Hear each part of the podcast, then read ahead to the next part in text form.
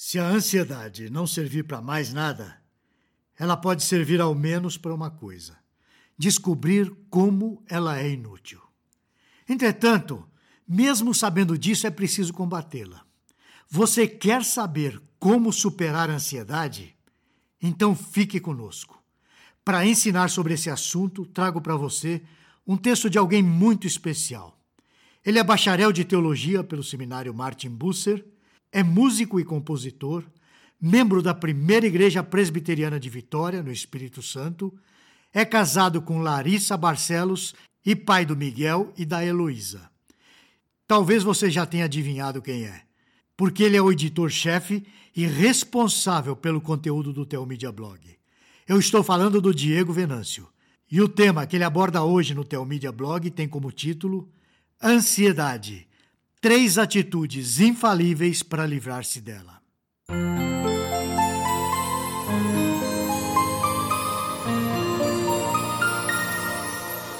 Este ano, com tudo que estamos vivendo, será um ano extremamente desafiador no que diz respeito ao combate da ansiedade. Se você é crente e a ansiedade tem atrapalhado a sua vida, fazendo com que você se sinta aflito ao enfrentar os dilemas da vida, você precisa saber de algumas coisas que são muito importantes para se vencer a ansiedade. A primeira delas é lembrar que ansiedade é pecado. O que está por trás da ansiedade é uma autonomia falsa que nos cega e nos faz sentir que temos tudo sob controle, quando na verdade nunca temos nada sob controle. Foi pensando nisso que separei três atitudes que você pode ter em mente e colocar em prática durante todo esse ano. A primeira delas, para você se livrar da ansiedade, é a seguinte: para livrar-se da ansiedade, você precisa ler a Bíblia. Separe um momento para isso, todo dia.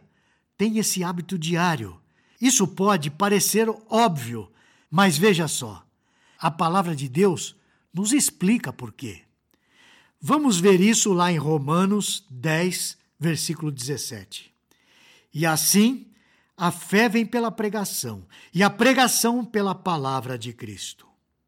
Nesse mundo, nós vivemos pela fé. Deus é espírito. Nós não o vemos, mas os seus feitos estão à nossa volta. Estamos no mundo de Deus. O Salmo 24 nos ensina isso no seu primeiro versículo. Vamos ler.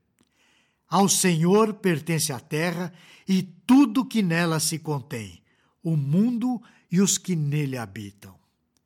O nosso pecado nos coloca numa condição de ceticismo, Naturalmente, não vemos a Deus, a não ser que isso nos seja revelado pela Sua palavra.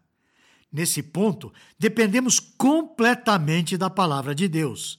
Para sermos constantemente convencidos de que vivemos no mundo de Deus, de que somos guiados por Ele, sustentados por Ele e crendo que nada foge ao seu controle, precisamos continuamente lavar a nossa mente na Sua palavra, para que passemos a confiar que nada foge ao seu controle. Lá em Gênesis 3, o evento da queda nos convenceu de que temos alguma participação na construção da nossa história. Todavia, essa é mais uma mentira que o pecado nos conta.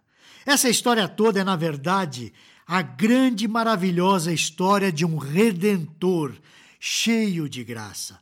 Portanto, a sua vida já está escrita e determinada por Ele em tudo. Diante dessa afirmação, constatamos que a ansiedade só serve para uma coisa: para percebermos o quanto ela é inútil. É um sofrimento antecipado, um sofrimento vão. A segunda atitude para se livrar da ansiedade é a de se manter em constante oração.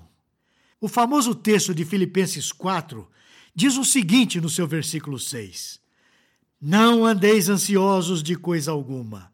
Em tudo, porém, sejam conhecidas diante de Deus as vossas petições, pela oração e pela súplica, com ações de graças. É isso que Paulo nos diz, para não ficarmos ansiosos por coisa alguma E ele apela para que apresentemos as nossas súplicas, anseios e petições diante de Deus. Nós temos o péssimo hábito de achar que algumas coisas são pequenas demais para colocarmos diante de Deus com petição. Eu, por exemplo, estou precisando definir o que devo fazer com respeito ao ensino do meu filho. Eu tenho procurado por escolas que estejam dentro dos critérios que eu estabeleci, com o custo que eu possa pagar. Até agora não encontrei nada. Além disso, quase caí de costas com os preços praticados pelas escolas que tenho visitado. A minha primeira providência foi pedir ao Senhor que me ajude nesse assunto, que é de suma importância, pelo menos para minha família. O caminho que eu tenho considerado é o do homeschooling, pelo menos nesse primeiro ano. Isso, na verdade, eu estou achando uma grande bênção. Deus pode estar fechando as portas comuns justamente para que eu adote o ensino domiciliar com meu filho. Guarde essa afirmação que eu vou fazer. Não há nenhum passo que eu possa dar nessa vida no qual Deus não esteja presente. Meu caro, desista de resolver as coisas com seu braço. Coloque todas as coisas que o afligem diante de Deus, mesmo que seja uma unha encravada. Assuma a sua total insignificância e incapacidade para resolver as mínimas coisas. Assuma isso. Que Deus o convença de que você está onde está, porque Ele mesmo o levou até aí. Essa atual posição não foi alcançada pelo seu sucesso ou fracasso. Deus, se Ele quisesse, poderia tê-lo livrado das suas más escolhas. No entanto, Ele deixou que você chegasse aonde você chegou. Se você realmente quer se livrar da ansiedade, nós vimos que a primeira atitude que você tem que tomar é a de manter a disciplina da leitura da Bíblia, da palavra de Deus. Vimos também que para se livrar da ansiedade, você precisa manter-se em constante oração.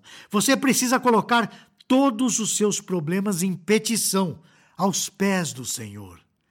Mas a terceira atitude para livrar-se da ansiedade é abrir os olhos e perceber a paz de Deus. Continuando em Filipenses 4, agora no versículo 7, nós lemos o seguinte: E a paz de Deus, que excede todo entendimento, guardará o vosso coração e a vossa mente em Cristo Jesus. Após colocar em prática a leitura sistemática da palavra de Deus e da oração em petição, você vai testemunhar um milagre acontecendo, um oásis no meio do deserto, um refrigério no meio da tribulação, como uma brisa suave em meio ao calor escaldante. Algo vai encher o seu coração de paz e confiança. Uma alegria vai inundar o seu ser, mesmo que tudo esteja um caos. E é preciso que estejamos alertas para percebermos o cuidado de Deus nessa paz. Só podemos perceber isso se estivermos ligados, antenados, conectados com a palavra de Deus. Porque a paz de Deus, a incompreensível paz de Deus, é uma nuance, é algo suave que vai tomando o seu coração e vai, como diz o versículo, guardando e protegendo o seu coração de coisas vãs, inúteis, que o levam para o mar de preocupações. Aquele que está atribulado não pode perceber a paz que vem de Deus. E não percebe porque está correndo para que as coisas sejam feitas ao seu modo. Nós precisamos parar, respirar, meditar para perceber que Deus está agindo e providenciando, no mínimo, a paz e a sanidade para passarmos pela prova em que estamos. Certamente, o Deus da paz estará conosco quando o buscarmos e nos deleitarmos nele. Certamente a sua graça vai nos abraçar nos momentos mais difíceis da nossa vida.